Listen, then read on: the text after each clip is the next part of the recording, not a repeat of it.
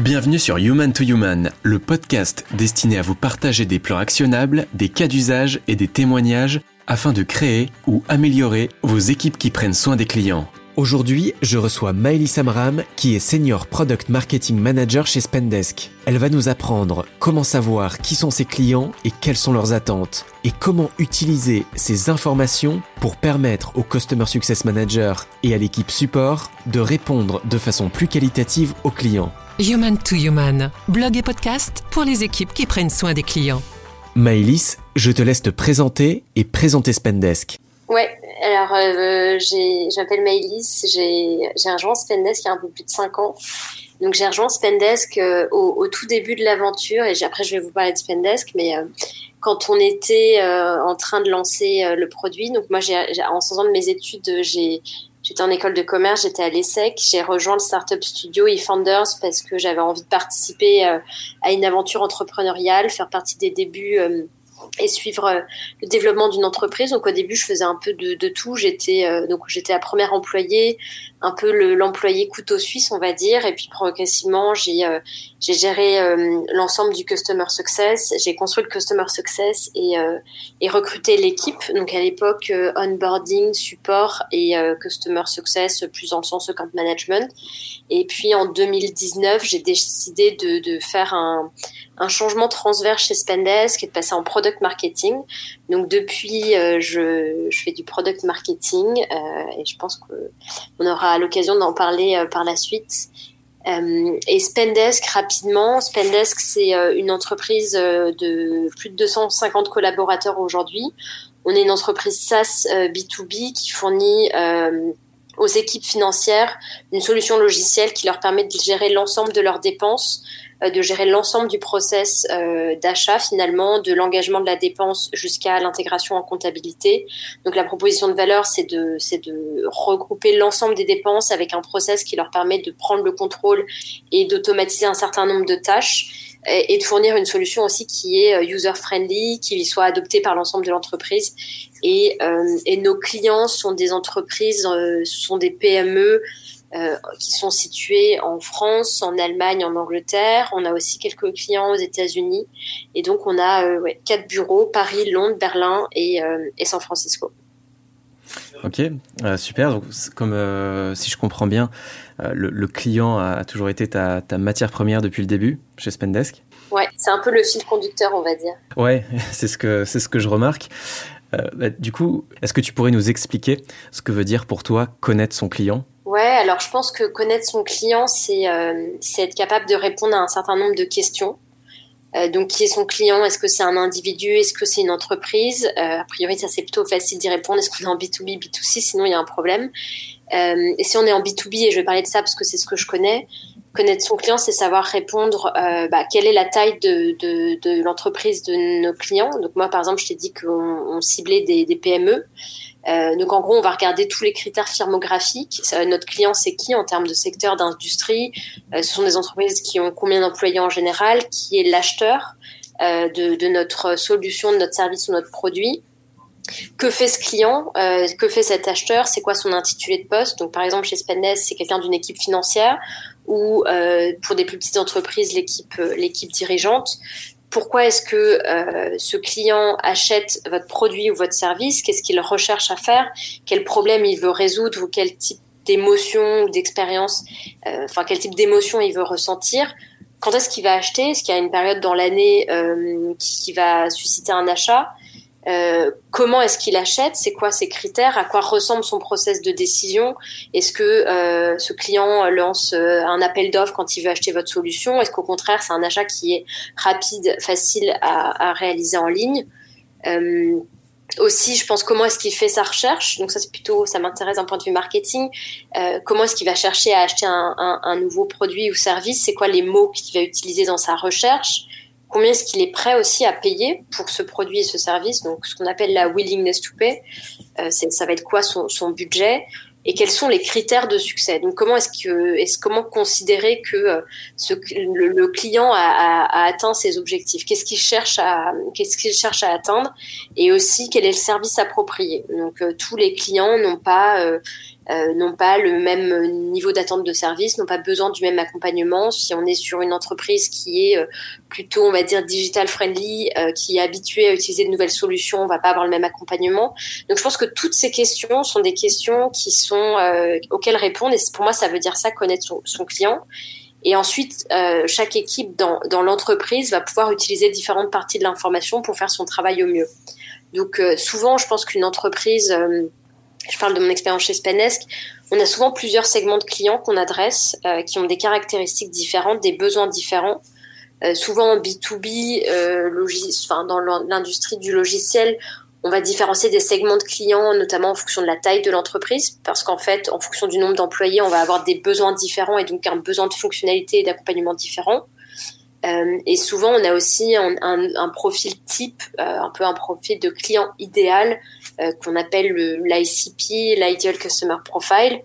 Et, et ce, en fait, on va chercher à capturer un maximum de parts de marché sur ce segment, à optimiser pour lui, avant de s'attaquer à, à d'autres segments. Et en fait, c'est un peu votre cœur de cible, on va dire. Donc c'est ça pour moi, je dirais, connaître son client. C'est répondre à, savoir répondre à toutes ces questions. Ok, ouais, effectivement, si tu as, la, réponse à toutes ces questions, euh, tu le connais euh, presque euh, et ça te permet de prendre des décisions stratégiques. C'est ça finalement l'avantage de connaître son client, c'est de pouvoir lui proposer l'offre qui va lui correspondre le plus par rapport à qui il est, qu'est-ce qu'il cherche, qu'est-ce qu'il consomme, et aussi de pouvoir définir un, marché et de voir si sa taille est assez intéressante pour pouvoir l'adresser. Exactement.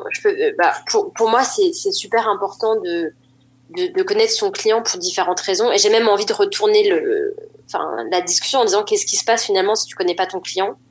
Euh, pour moi, si tu connais pas ton client, finalement, bon, tu sais pas qui attirer, tu sais pas comment les attirer, tu sais pas comment leur parler, tu sais pas ce dont ils ont besoin, tu ne sais pas quelle offre développer, comme tu le disais, donc euh, tu sais pas si le marché que tu cherches à adresser est suffisamment large ou pas. Euh, donc en bref, je pense que si tu connais pas ton client, tu es globalement aveugle, c'est une boîte noire. Et le résultat euh, de pas connaître son client, c'est que tu crées des produits ou des positionnements marketing qui sont incohérents, euh, qui parlent à personne, euh, personne n'achète en fait. Et tu as des équipes en interne qui sont euh, qui sont en général un peu défocus et qui parce que quand tu sais pas après qui tu cours, globalement tu, pars un peu dans tous les sens. Donc je pense que c'est important car ça permet, comme tu le disais, de, vendre ton service, ton, ton, produit à la bonne marque, à la bonne personne en fait, sur le bon marché et de la meilleure des façons possibles avec le meilleur service. Parce que je pense que dans une économie de marché où finalement euh, euh tu peux créer aujourd'hui un certain nombre de produits et de services pour un, coût, on va dire, de démarrage assez faible, dans un environnement qui est super compétitif, le moindre détail compte. Il y a beaucoup d'offres qui sont disponibles, donc c'est super important de savoir qui est exactement ton client et, comment, euh, comment en fait, euh, sur quelle offre tu peux te différencier et sur quel type de message. Du coup, euh, dans tes précédents jobs chez Spendesk, notamment la partie la création du pôle Customer Success, avoir ces informations-là, à quel point elles t'ont aidé? Du coup, dans l'équipe Customer Success, il y avait le, bah, les Customer Success et l'équipe support. Pour comment ça t'a aidé pour avoir le bon ton et pour accompagner les clients correctement? Bah, même avant ça, je dirais que euh, quand j'étais le couteau suisse dont je parlais, en fait, je suis arrivée chez Spendesk, on avait une première version de notre solution. On n'avait pas encore d'utilisateurs et euh, on a lancé une bêta. On a décidé de ne pas euh, pas lancer le produit en payant, mais de d'avoir un pool de, de bêta-testeurs qui nous fournissaient un maximum de feedback. Donc, on, va dire que pré product market fit, en fait, c'était déjà hyper important d'être proche du client parce qu'on était dans une phase vraiment de découverte on cherchait à la fois à savoir si le besoin qu'on adressait il avait du sens et si c'était euh, une niche ou si c'était euh, un besoin plus généralisé chez un, dans un marché assez important. Et euh, à côté, s'assurer que ce besoin, on y répondait avec la bonne solution fonctionnelle, quoi, avec le bon produit. Donc à ce moment-là, c'était essentiel de capter un maximum de feedback, d'être très très proche de ces bêta-testeurs, aussi de bien les choisir pour qu'ils nous fournissent un maximum de, de feedback et donc, les écouter, c'est ce qui nous permettait de comprendre finalement et d'affiner au fur et à mesure qui était la meilleure cible euh, à aller chercher et qui euh, et, comment est-ce qu'on pouvait euh, les adresser. Et puis petit à petit en customer success, pourquoi, enfin comment ça m'a été utile. Bah, en fait, ça me permettait moi d'être, enfin en tout cas d'être proche du client et de les écouter, de comprendre en fait quel était le service dont ils avaient besoin. Quelle était la meilleure façon de les accompagner, de quel était le type d'aide qu'ils cherchaient? Est-ce qu'ils avaient cherchaient plutôt des supports, j'ai n'importe quoi, des supports de formation PDF pour inviter leurs équipes, les former, ou est-ce qu'ils cherchaient plutôt à avoir des communications envoyées de la part de Spendesk? De comprendre aussi quelles étaient les questions les plus fréquentes, c'est ce qui permet de créer bah, finalement tout l'accompagnement, le support d'aide, et aussi savoir finalement euh, quel était le besoin d'accompagnement, que ce soit dans le démarrage en termes d'onboarding et, euh, et dans le et après ensuite dans le suivi, comment est-ce qu'on pouvait les accompagner finalement et euh, et, je dirais plus globalement, c'est en fait il y a, deux choses pour moi qui font que c'est que l'expérience est, réussie avec un client, c'est qu'on a à la fois le bon produit et le bon service. Quoi. Quelle est l'expérience appropriée? Donc euh, c'est un peu tout ça, c'est un peu, c'est assez vaste, mais euh, mais c'était euh, c'était surtout sur cet aspect-là qu'en Customer Success, ça m'a été utile. Et puis, je dirais aussi qu'en Customer Success, on capte beaucoup, beaucoup d'infos sur euh, les besoins, les manquements du produit, euh, sur aussi les raisons qui, par exemple, font qu'un client euh, euh va churner, par exemple. au contraire, un client qui va beaucoup se développer avec la solution, qui va être très satisfait, qui va avoir un bon NPS. toutes ces informations-là, ça permet aussi ensuite de fournir aux autres équipes bah, la voix du client en général. Oui, si tu le connais, euh, tu sais ce qu'il attend. Tu parlais de quel niveau de service il attend. C'est là que tu vas pouvoir développer euh, les services associés d'accompagnement, de formation, de, support qui ne euh, bah, sont pas à négliger. Surtout, je dirais, dans une phase où ton produit, finalement, il n'est pas encore parfait, il pas il n'est pas forcément super intuitif parce que tu développes une première version qui est assez fonctionnelle.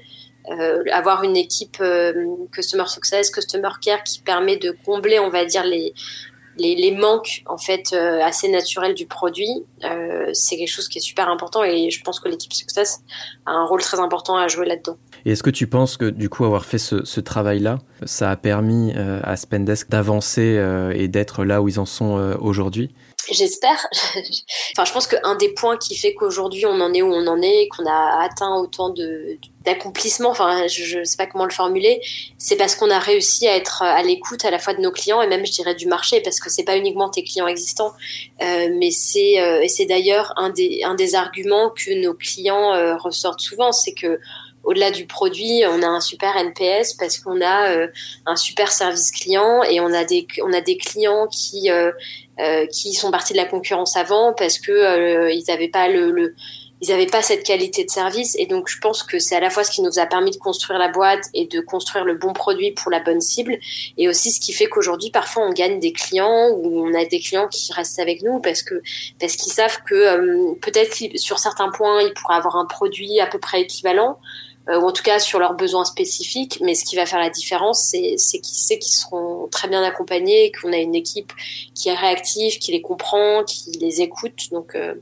je pense et j'espère que ça a contribué au succès de Svendesk. Parfait, bah, je, pense aussi, d'après ce que tu décris. Si on va un petit peu plus dans le détail, euh, est-ce que tu pourrais expliquer, pour ceux qui aimeraient bah, faire un travail similaire, comment tu fais pour faire connaissance avec tes clients? Ouais, alors je pense qu'il y a d'abord euh, les faire connaissance dans le sens euh, les écouter. Je pense que la partie qualitative, on va dire, euh, qui passe par la parole, c'est leur parler. Je pense avoir des interactions avec avec ses clients. je pense que c'est c'est un des avantages du B2B, c'est que le client est personnifié et que on peut lui parler facilement par rapport à un individu qui achète un produit en B2C, quoi. leur parler, donc ça peut être en faisant du support client. Euh, ça peut être en faisant des, appels de, formation, donc d'onboarding, des appels sur tout autre sujet. Ça peut être aussi les lire, donc euh, pour euh, que ce soit lire des conversations de, de support, lire des retours aussi clients qui sont formulés, par exemple, sur le produit. Ça peut être faire, moi ce que j'aime bien, c'est aussi leur poser des questions, donc une des façons de, faire connaissance avec son client, c'est aussi d'organiser des, interviews, donc avec des questionnaires assez formatés, mais qui permettent euh, euh de, de, de, capter un maximum d'informations pour euh, bah, leur demander au-delà de, en fait au-delà de ton produit faut, faut sortir du cadre produit et se dire euh, je parle à un client avant d'être un client c'est une personne donc par exemple c'est un directeur financier lui demander bah, quel est son quotidien quelles sont ses problématiques euh, quelles sont ses missions dans, dans l'entreprise, comment est constituée son équipe, quels sont ses enjeux, et ensuite rentrer plus dans le détail du produit. Mais je pense que voilà, ce format-là, c'est super euh, important. Je pense qu'une autre façon, c'est d'écouter des calls. Euh, je pense qu'on est entouré d'outils qui nous permettent d'enregistrer des calls clients et que ce soit écouter des calls de, enfin, de l'équipe commerciale, de l'équipe customer success, de l'équipe support. Je pense que c'est aussi une des façons de faire connaissance avec son client. Et puis après, je pense qu'il y a une partie non négligeable qui est plutôt sur du quantitatif et de, enfin, de la donnée en fait et de l'usage. Faire connaissance avec ses clients. Euh, bon, une fois qu'on leur a parlé et que qu'on les connaît euh, sur euh, euh, dans leur job, la partie qualitative, c'est regarder comment est-ce qu'ils utilisent ton produit, euh, faire leur, la connaissance de leur usage, donc euh, regarder les données d'usage. Donc si je prends l'exemple de Spendesk, euh, bah, je sais pas comment est-ce qu'ils utilisent notre solution pour préparer leur clôture comptable, comment est-ce qu'ils utilisent notre solution pour faire différents types d'achats, de paiements, observer leur comportement d'achat. Et c'est un peu c'est un peu flippant. Euh, désolé si nos clients nous écoutent et qu'ils le découvrent, mais on a, par exemple, on a un outil qui s'appelle Full Story et qui nous permet de, euh, de, de, visualiser des sessions d'utilisateurs. Et donc, je pense que c'est aussi ça, faire connaissance avec son client, c'est comprendre euh, bah, qu'est-ce qu'ils font, quoi, comment ils interagissent avec ta solution et ton produit. Donc, euh, je sais pas si ça répond à ta question, mais c'est comme ça que je définirais la connaissance pour faire connaissance avec son client. Ouais, si, si, c'est euh, assez parlant. Euh, c'est en gros, d'un côté, passer du temps avec lui, finalement, bon, soit avec lui, soit en, en regardant, en observant les échanges qui, qui, ont été faits. Et puis l'observer dans, dans la, partie, euh, dont tu disais plus analyse des données, euh, bah, voir quel type de. Euh, je pense qu'à un moment, tu parlais de, de persona. Donc le persona, c'est un profil de client qui a été défini ce profil de client-là, comment il utilise le produit, est-ce qu'il se connecte tous les jours, est-ce qu'il y va une fois par semaine, est-ce qu'il y a une saisonnalité, et puis euh, ensuite, bah, quand il est vraiment sur le produit, qu'est-ce qui, quelles actions il, fait quoi. Ouais. Euh, et, sur la partie interview, tu organises des interviews, tu parlais de questionnaires aussi. Est-ce que c'est, par exemple, tu prends un, échantillon de, clients et tu vas leur proposer de les appeler, euh, ou tu, ça se passe par, email et tu leur envoies un, un questionnaire par email à, à remplir ben, on a un peu, on a un peu, enfin, j'ai déjà fait les deux. Donc, j'ai déjà fait, donc, quand tu parles de questionnaire, euh, dans le cadre de la segmentation client, euh, et on pourra en discuter après, euh, j'ai déjà envoyé des questionnaires. Donc, euh, donc c'est sous forme, par exemple, de, type form, donc avec un certain nombre de questions qu'on faisait remplir et qu'on envoyait à un échantillon représentatif de clients pour euh, bah, comme je le disais, à la fois leur poser des questions sur eux, mais aussi des questions sur leur usage de Spendesk, comprendre la perception de valeur. Euh, par exemple, ça peut être des questions comme euh, quel est euh, le, le, le, plus gros avantage que vous retirez de Spendesk, comment est-ce que vous, vous, mesurez le ROI, quelles sont vos trois fonctionnalités préférées, quelles sont les, si vous aviez une baguette magique, qu'est-ce que vous aimeriez développer sur Spendesk, par exemple? Donc il y a à la fois des questionnaires possibles par écrit. Euh, mais ce que j'ai plus fait récemment, c'est des interviews orales où euh, j'ai euh, sélectionné un certain nombre de, bah, de clients qui étaient un échantillon représentatif, mais aussi des prospects, des deals qu'on avait perdus, parce que je pense que c'est important d'avoir différents points de vue. Et là, pareil, j'ai un, questionnaire où je leur pose un peu les mêmes questions, mais à l'oral, et ça permet aussi de rebondir sur certains points. Et il y a une autre chose que que j'ai déjà faite et qui était super utile, euh, j'ai travaillé avec une agence, donc je vais faire leur pub, mais en fait ils sont assez connus, donc ce ne sera pas une surprise, euh, qui s'appelle euh, YouGov et avec qui on a fait une étude de marché. Donc on a on a demandé à parler, enfin à récupérer des insights marchés de de nos trois marchés principaux et on a créé un questionnaire avec eux et eux ont fait en sorte de récupérer des réponses sur un échantillon de 600 euh, bailleurs persona, donc en l'occurrence 600 personnes qui sont des font partie d'équipe finance. Et là, du coup, tu as des échantillons qui commencent à être vraiment importants, assez représentatifs, où tu peux à la fois, enfin là, comme c'était pas des clients finalement, c'est plutôt la connaissance du marché plus que du client, mais ça te permet d'avoir une bonne visibilité sur euh, bah, sur les préoccupations de ton bailleur persona, sur euh, sur leur processus d'achat, sur la façon dont ils sont équipés aujourd'hui, les solutions qu'ils utilisent et euh, et, ça, donc, c'est plutôt d'un point de vue marché. Mais donc, euh, la, réponse à ta question, c'est un peu des deux.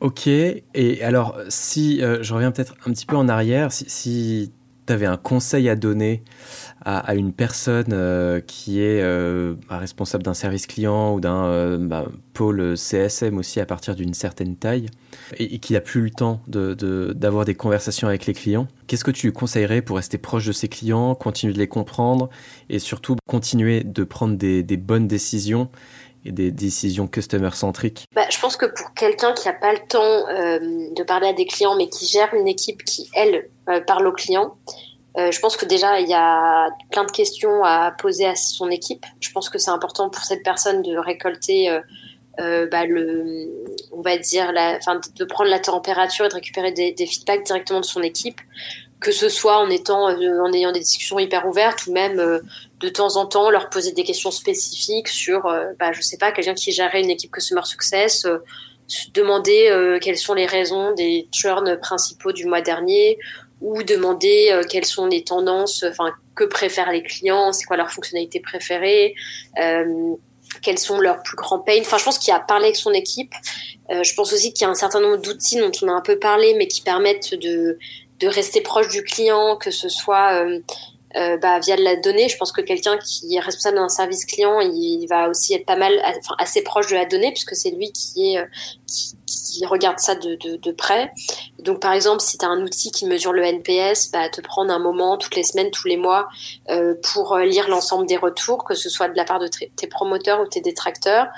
Il y a aussi plein d'outils aujourd'hui qui permettent d'écouter des calls, comme on le disait. Donc, même si c'est en asynchrone, euh, écouter des calls, euh, lire des conversations de support. Moi, c'est quelque chose que je faisais souvent. Je me faisais un créneau toutes les semaines où je regardais l'historique de certaines conversations dans la semaine. Donc, au-delà du fait que ça permet d'une certaine façon de voir, euh, bah, d'évaluer un peu la qualité des réponses, ça permet de, voir quels sont les sujets qui reviennent, lire les retours produits. Enfin, je pense qu'en fait, sans parler directement au client, il y a plein de façons euh, que ce soit via les outils, euh, la donnée ou euh, les équipes en interne, d'arriver à capter, d'arriver à capter de l'information qui permettent de prendre les bonnes décisions.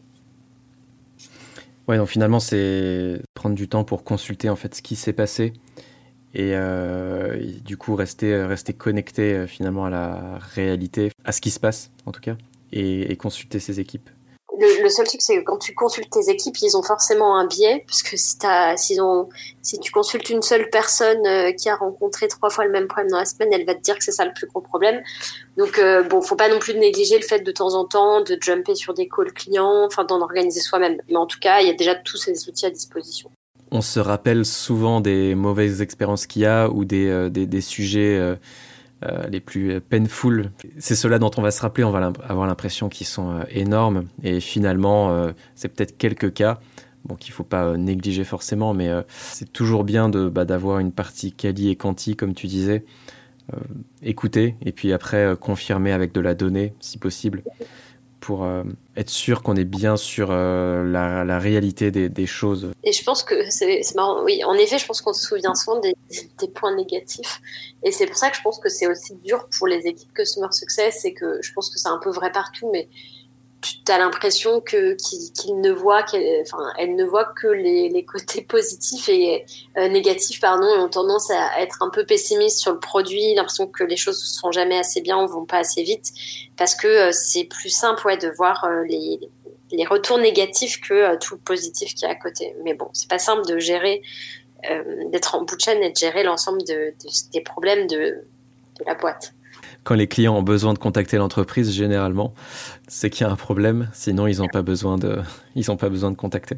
Et, du coup, avec tout ça, de ton côté, est-ce que ça te semble difficile pour une entreprise d'être customer centrique je, dirais que ce qui peut être difficile, c'est quand tu as des clients qui sont très différents et quand tu as des personas qui sont enfin quand tu des clients différents et différents personas parce que euh, parce que finalement euh, du coup c'est à dire qu'ils en fait je trouve que c'est compliqué de, faire le tri dans tout ça et d'avoir euh, de faire le tri entre toutes ces informations.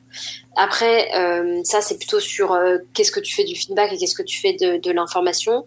Je pense qu'en soi, être customer centric, c'est pas hyper difficile si si t'as les si t'as les bonnes personnes en fait, si t'as des personnes qui comprennent ce que c'est. Euh, je pense qu'avoir un CEO qui est euh, ou une équipe fondatrice qui est customer centric, ça fait la différence. Euh, je pense que chez Spendesk, par exemple, Rodolphe, le CEO, c'est quelqu'un qui a toujours été proche du client, qui a toujours été volontaire pour euh, pour assister à des calls, pour euh, enfin qui est super proche de, des retours clients. Donc je pense qu'il justement par exemple lit pas mal de retours. Donc si tu as en fait si cette mentalité là, je pense que c'est pas si difficile que ça. Ce qui est difficile c'est de faire le trait entre toute l'information, entre toutes les données et de de trouver le juste milieu entre pas assez écouter son client et trop l'écouter. Euh, parce que parfois, si tu écoutes trop euh, certains clients, bah, tu es en train de développer une feature, par exemple, qui euh, finalement est utilisable par 2% de ta base et, et pas par tout le reste qui est silencieux. Mais je pense que c'est surtout que je, pense que tu partages ce point, mais il y a pas mal d'entreprises qui comprennent pas forcément ce que ça veut dire qu'être customer centric et qui pensent que c'est un peu une espèce de, de valeur ou de tampon en mode RSE, genre ok on est customer centric, qui comprennent pas que c'est c'est pas être bisounours quoi, c'est pas être gentil, c'est c'est le cœur du business. Donc euh, je dirais pas que c'est difficile. Euh, je pense que quand on veut on peut sur ce point-là, mais c'est plus s'assurer de recruter les bonnes personnes qui ont cet état d'esprit et avoir ensuite en interne bah, les bons outils, les bonnes boucles de feedback pour euh, pour récupérer euh, tous ces insights clients. Ouais, effectivement, je partage vraiment ce point de vue-là et c'est là où je voulais en venir. Beaucoup d'entreprises se disent customer centric. En même temps, ça me semblerait étonnant une entreprise qui se dit euh, non customer centric. Euh, mais après, dans les faits, c'est pas difficile, mais il faut mettre de l'énergie euh, dessus. C'est peut-être ça la, nuance, mais ça demande de, ça demande un, engagement quoi, effectivement. Et donc avoir les bonnes personnes, ça va te permettre de, à chaque fois qu'on doit prendre une décision, partir du client et, donc, c'est pour ça que c'est important de le, de le, connaître en amont parfaitement. J'ai l'impression que les, en fait, les entreprises qui rencontrent le plus de succès, euh, souvent euh, elles, fonctionnent comme ça. Je parle vraiment des entreprises où les, gens euh, ont un vrai lien émotionnel avec. Tu vois, même si on parle d'Amazon, on pourrait se dire, bon, c'est juste une entreprise de logistique, mais finalement, si on consomme tous, si on commande tous chez Amazon, c'est que ça correspond à notre besoin. Alors Amazon, je sais pas si c'est une question d'émotion. Je suis d'accord avec toi, je pense que tu as des marques qui sont super fortes, des entreprises hyper fortes pour créer des émotions. Et pour créer des émotions, c'est euh, c'est encore un step au-dessus pour euh, de compréhension du client. Mais Amazon, c'est de, de, de, bout en bout, ils ont, ils ont fait tout ce qu'il fallait euh, pour que le, enfin, ils ont vraiment compris les besoins du client et notamment sur la partie livraison avec Prime, etc. Mais ouais, je, pense que ce sont ces entreprises-là qui réussissent le plus. Et d'ailleurs, il y a plein de rapports qui, qui le montre. Enfin, il y a des corrélations entre le fait d'être customer centric et ta capitalisation. Enfin, je pense que c'est plus à démontrer. C'est juste, je pense que les boîtes savent que c'est important, mais le seul truc, c'est qu'elles savent pas forcément ce que ça veut dire. Et, je pense qu'il y a un, peu une croyance qui est que customer centric, ça veut dire euh, juste écouter tes clients existants, juste écouter ton customer success. Alors que moi, customer centric, j'entends comme euh, comprendre ton, ton client, mais dans le sens aussi ton acheteur. Et c'est pas euh, sales versus customer success, quoi. C'est c'est bah, ton marché et ton client existant, en gros. Si on va vraiment euh, plus dans, le détail, dans, l'opérationnel de, comment on fait aujourd'hui, donc tu es product marketing manager chez, Spendesk. Quels sont tes outils ou tes méthodes que tu utilises pour euh, connaître tes clients et euh, du coup bah, prendre les bonnes décisions dans ton travail? Il y en a qu'on a déjà mentionné. Je pense qu'une des premières choses euh, que j'ai faites en, arrivant dans le product marketing, c'était de construire un customer journey. Globalement, avoir un document de référence qui qui explique bah, quel est le parcours de, notre client ou même de notre acheteur. Donc du tout tout tout début du funnel jusqu'à euh, au stade ultime qui est avoir un client qui est un promoteur, un ambassadeur. Donc ça, c'est vraiment un document euh, de référence qui décrit les différentes étapes euh, par lesquelles passe un client, les différentes milestones pour lui, à chaque étape quelles sont les interactions qu'il a avec avec l'entreprise, c'est quoi les touch points, etc., etc. Quels sont les points faibles. Donc ça, c'est un peu un document de référence qui qui est utile dans mon travail. après, il y a tout ce qui est segmentation client. Donc avoir une, euh, une, une, division claire de notre base client, donc définir euh, qui sont nos segments de clients. Donc euh, par exemple, nous on leur a donné différents noms. On a défini des segments de clients qui sont qui sont enfin dépendants de la taille globalement des, des entreprises. Donc on a un segment je dis n'importe quoi qui est constitué des entreprises de moins de 20 employés, un entre 20 50 etc etc. Et, et sur ces segments on définit quel est l'acheteur, on définit quel est, enfin un peu l'usage, l'usage type, quels sont les problèmes en fait que rencontrent ces entreprises-là et comment nous on y répond. Et dans le cadre de la segmentation client, ce qui, ce qui, ce qui est lié et qui moi m'est utile au quotidien, c'est tout ce qui est buyer persona et persona en général en fait. Et ça m'est pas utile enfin c'est utile en fait à toutes les boîtes. C'est définir différents euh, personas qui soit achètent soit utilisent ton produit. Donc tu as le buyer persona euh, bah, nous par exemple euh, finance. Après tu as des personas euh, qui utilisent ton produit. Donc par exemple en fait nous on leur a donné un nom à ces personas euh, en plus de leur donner des caractéristiques. Et c'est ce qui fait foi dans on va dire l'entreprise donc on a par exemple quelqu'un qui s'appelle Digital Diane euh, et cette personne, c'est un persona qui euh, fait des dépenses en ligne, par exemple avec. Donc, tous ces bailleurs persona, ça nous permet d'être sûr que euh, à chaque fois, on parle à la bonne personne et on sait pour qui on fait des choses et pour qui on communique. Donc, sur un lancement de fonctionnalité, par exemple, euh, je vais me dire bah, qui est le persona qui a impacté? Euh, bah, il y a à la fois le persona comptable, par exemple, et à la fois peut-être le persona employé qui fait des dépenses sur le terrain. Et donc, à chaque fois, ça va me permettre de définir un angle euh, de faire une proposition de valeur pour chacun d'entre eux. Et c'est ce qui permet aussi à l'équipe produit de, définir toutes les spécifications et les jobs to be done justement par persona. Ensuite, euh, comme outil un peu concret, bah, il y a toutes les interviews dont on a dont, on a parlé et les études de marché. Donc tout ça, ça me permet d'avoir une base de connaissances. Euh, par exemple, sur l'étude de marché qu'on a faite l'an dernier, on a maintenant une note de référence où on a un ensemble de stats euh, euh, qui nous permettent de, enfin, qui sont utilisés par un peu tout le monde pour euh, mieux connaître le marché, se référer à ça quand en interne on doit lancer des initiatives ou autres. un autre outil, c'est le shadowing. Donc, comme je te disais, moi, j'écoute pas mal de calls, que ce soit des calls commerciaux et autres. Après, donc ouais, il y a segmentation, customer journey, les bailleurs persona. Il y a aussi des documents après, ça c'est pas directement sur ton client, mais on a des documents un peu de référence sur notre positionnement. Donc, euh, comment est-ce qu'on se définit? Euh, C'est quoi notre proposition de valeur? C'est quoi nos piliers? Et quelles sont les fonctionnalités qui y répondent? Donc, euh, ça nous permet d'avoir ça un peu tout le temps à disposition et qui nous permet de bien connaître le client. La Customer Journey, c'est assez intéressant puisque ça parle vraiment à toutes les équipes et tous les maillons de la chaîne. Ça part du sales qui va essayer de, signer un, contrat, la personne qui va s'occuper de l'onboarding, euh, du support, du, marketing, ce qui vont euh, bah, pouvoir voir le, client euh, sur tout son cycle de vie. Et bah, quand un client est face à une problématique, on peut se demander bah, où est-ce qu'il est, sur la, Customer Journey et euh, quelle est la meilleure réponse qu'on peut lui apporter à, ce moment-là, à sa demande, à son besoin du moment? Est-ce que tu, pourrais nous en parler un petit peu plus, nous, expliquer comment tu construis une euh, Customer Journey? Ouais, alors je, dirais juste que, en fait, c'est même avant les sales, hein, c'est en termes de marketing. Euh, ça commence à, on va dire, l'awareness jusqu'à la phase d'advocacy, de, d'ambassadeur dont on parlait moi, quand j'ai quand j'ai fait cet exercice, euh, bon, j'avais la chance, euh, enfin, je passais de la chance, mais de d'être euh, du coup d'être là depuis le début, de bien connaître nos clients, de bien connaître l'entreprise. Donc, ce que j'ai fait, c'est que bah, déjà j'ai pris des templates parce que parce que c'était super utile. Donc j'ai demandé à différentes personnes de me fournir un exemple de leur customer journey. Euh, j'ai lu pas mal de ressources aussi sur internet euh, pour comprendre en fait. Je trouve que ce qui est pas toujours simple, c'est de savoir dans quel niveau de détail tu rentres, donc quel est le niveau de granularité. Euh, est-ce que tu te places du point de vue du client Est-ce que tu te places du point de vue de tes process en interne? Donc je me suis pas mal renseignée, j'ai regardé pas mal d'exemples.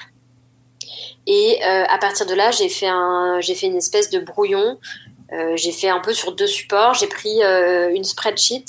J'ai créé mes différentes grandes, j'ai créé les grandes colonnes, donc les grandes phases, on va dire, donc euh, le awareness, l'intérêt, la décision. Enfin, j'ai pris vraiment les, je suis partie du plus global et euh, au fur et à mesure, dans chacune des phases, j'ai défini un peu les sous-étapes. Euh, donc, si je prends euh, euh celle de la, on va dire de l'achat, de la décision d'achat, euh, j'ai pris ce, grand bloc et je me, et à l'intérieur, je suis rentrée plus dans le détail de, ok, donc à ce moment-là, le prospect scope, le projet Spendesk, quel va être le projet? Après, une fois qu'il a validé ça, il va rentrer dans telle étape. Donc, j'ai, défini ces grandes étapes là. Et ensuite, euh, j'ai défini quels étaient les, points euh, en face de chacun de, de, en face de chaque étape pour le client, quel était nous euh, notre process pendesk et qu'est-ce qui se passait en face quoi. Est-ce que à ce moment-là euh, c'est un call, est-ce que c'est un rendez-vous physique, est-ce que c'est un email, enfin j'ai tout listé et super important, j'ai aussi noté quels étaient les moments clés. Euh, quels sont, euh, je sais plus, qui, enfin, je sais pas comment ça se traduit en, français, mais on m'avait parlé des flipping euh, coin moments. C'est le moment en fait la pièce, c'est pile ou face quoi. C'est un moment clé. Donc par exemple pour Amazon, le moment qui fait la différence et qui peut être à la fois hyper euh, euh delightful ou au contraire chaotique, c'est le moment où tu reçois ton colis. Donc j'ai identifié dans le customer journey quels étaient ces moments et j'ai identifié quels étaient les points faibles euh, qu'on avait aujourd'hui. Donc les points qui étaient un peu plus euh, douloureux dans la vie du client. Et ensuite, ce que j'ai fait, parce que euh, je suis pas la seule à avoir cette connaissance-là, et surtout, j'avais pas une connaissance exhaustive, euh, c'est que j'ai demandé l'avis de pas mal de personnes en interne. Je voulais pas trop les influencer euh, et les biaiser par mon propre, mon propre, enfin ma proposition. Donc, ce que j'ai fait, c'est que j'ai organisé des workshops. bon, à l'époque, on était encore au bureau. Euh, avec un tableau, des post-it. Et ce que j'ai fait, c'est que je leur ai mis des post-it euh, avec les grandes étapes dont je te parlais au début. Et je leur ai demandé de placer euh, ensuite euh, bah, à l'intérieur de ces grandes étapes quelles étaient les étapes selon eux. Donc ils ont écrit leurs post-it, euh, ils les ont placés et puis ils m'ont expliqué comment est-ce qu'ils voyaient les choses, quels étaient les points de, de douleur, quels étaient les points importants. Et donc j'ai collecté toutes ces informations les personnes à qui j'ai parlé, c'était à la fois des personnes de l'équipe commerciale, du customer success, du produit. Et j'ai récupéré tout ça pour en faire une synthèse. Et une fois que j'avais mon truc hyper détaillé dans ma spreadsheet, j'ai fait une version plus simplifiée en mode user flow et j'ai utilisé un outil qui s'appelle Miro où j'ai synthétisé les grandes étapes. Parce que pour moi, il y, avait un peu deux utilisations de ce customer journée. Il y a la partie très très détaillée qui te permet de, de comprendre les points bloquants et qui te permet de, de savoir ce qu'il faut que tu développes et ce que tu améliores. Et par exemple, savoir quels sont les, les assets que tu as à chaque étape, euh, notamment en termes de marketing par exemple, versus la version simplifiée qui est plus un document de référence pour que tout le monde ait une vision et une bonne compréhension du parcours de nos clients. Donc ça, je l'ai fait sur l'acheteur et puis euh, après, j'ai décliné ça sur les différents euh, user persona euh, et là, c'était plus pour un usage produit, à destination du produit, pour qu'on ait bien en tête ces, ces moments de vie dans la, dans de, des utilisateurs. et si je te donne un exemple, bah, le, le, moment hyper important pour ton persona qui est la comptable, enfin le comptable, la comptable, euh, ça va être la première fois que il ou elle fait un export et euh, récupère toutes ses transactions et toutes, tous ses reçus bah du coup c'est le moment sur lequel il faut qu'on travaille et par exemple tu peux te rendre compte de si t'es bien ou pas bien. Là où sur notre euh, sur notre user persona qui est euh, euh on the go Oliver donc euh, le l'employé qui travaille qui voyage beaucoup et qui est qui travaille qui fait des paiements sur le terrain bah, le moment clé ça va être le moment où il va payer pour la première fois avec sa carte et il va avoir l'expérience d'ajout de reçu avec l'application mobile donc euh, voilà comment j'ai procédé. Après, c'est un travail qui n'est jamais fini, qui se met à jour au fur et à mesure. Et puis surtout, ce qui est important, c'est de se dire que, en fait, ce qui est dur dans cet exercice, c'est qu'on a toujours l'impression que chaque client est un cas particulier, et euh, on voit plus les exceptions que la généralité. Donc c'est un peu de s'abstraire de tous les cas pour essayer de se dire, ça correspondra pas à 100% de mes clients, mais ça correspond à 80%. Une fois que tu as fait ce travail-là, est-ce qu'après, c'est nourri par des données en disant bah, on a tant de personnes euh, à chaque étape enfin, Par exemple, j'ai l'idée de, bah, du super client qui pourrait dire bah, là, sur ce point-là, il y a tant de personnes qui nous contactent à propos de ça. Enfin, est-ce que ça permet à l'équipe produit de prendre des décisions ou, euh, ou toi juste bah, tu te sers euh, de ces retours-là du support par exemple, tu lis les conversations à ce sujet-là bah, pour dire bah là euh, voilà les gens ont ce ressenti-là à ce point clé-là et bah, quelle euh, solution on pourrait proposer et, ensuite en discuter avec l'équipe produit. C'est un bon point. Enfin c'est pas quelque chose qu'on a fait. En fait on a mis des données, on a mesuré. par exemple au début euh, du, du buyer journey, on a mis des données sur euh, en fait le temps nécessaire pour passer d'une étape à une autre. Donc par exemple, c'était le temps nécessaire pour qu'un client euh, qui soit qualifié, un prospect qui soit qualifié euh, pour qu'ils deviennent clients ou pour qu'on aille de telle étape à telle étape, parce que c'était plutôt la, priorité à ce moment-là.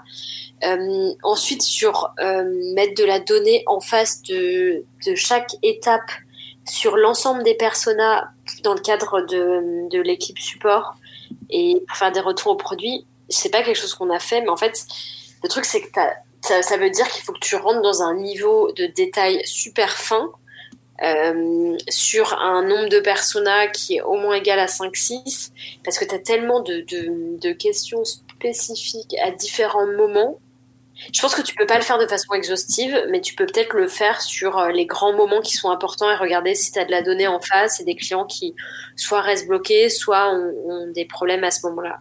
Si je pense que si tu as des outils qui automatisent ça et qui te je pense que ça existe, hein, mais qui te crée automatiquement ton journey, ton user journey, et qui du coup en face sont capables de te dire quelles sont les données, est-ce qu'il y a des, des, blocages. Ça, je pense que c'est hyper puissant, mais le faire euh, manuellement, je pense que c'est compliqué. Comme euh, généralement, bah, les, les, demandes au support sont catégorisées d'une façon ou d'une autre, on a des données plus ou moins granulaires euh, sur ça, et je me dis que finalement, si la catégorisation, on la cale un petit peu sur la Customer Journey, euh, on pourrait euh, avoir au moins une base sur laquelle on pourrait travailler et voir, bah, par exemple, ce, moment clé dont tu parlais, euh, le, le, comptable qui fait un export de données de paiement, calculer un taux de contact sur euh, bah, ce moment-là et voir bah, est-ce que c'est euh, quelque chose qu'on doit fluidifier parce que s'il y, y, a un blocage à ce, à ce moment-là. Peut-être que même on peut imaginer que bah, ça le bloque dans les étapes suivantes,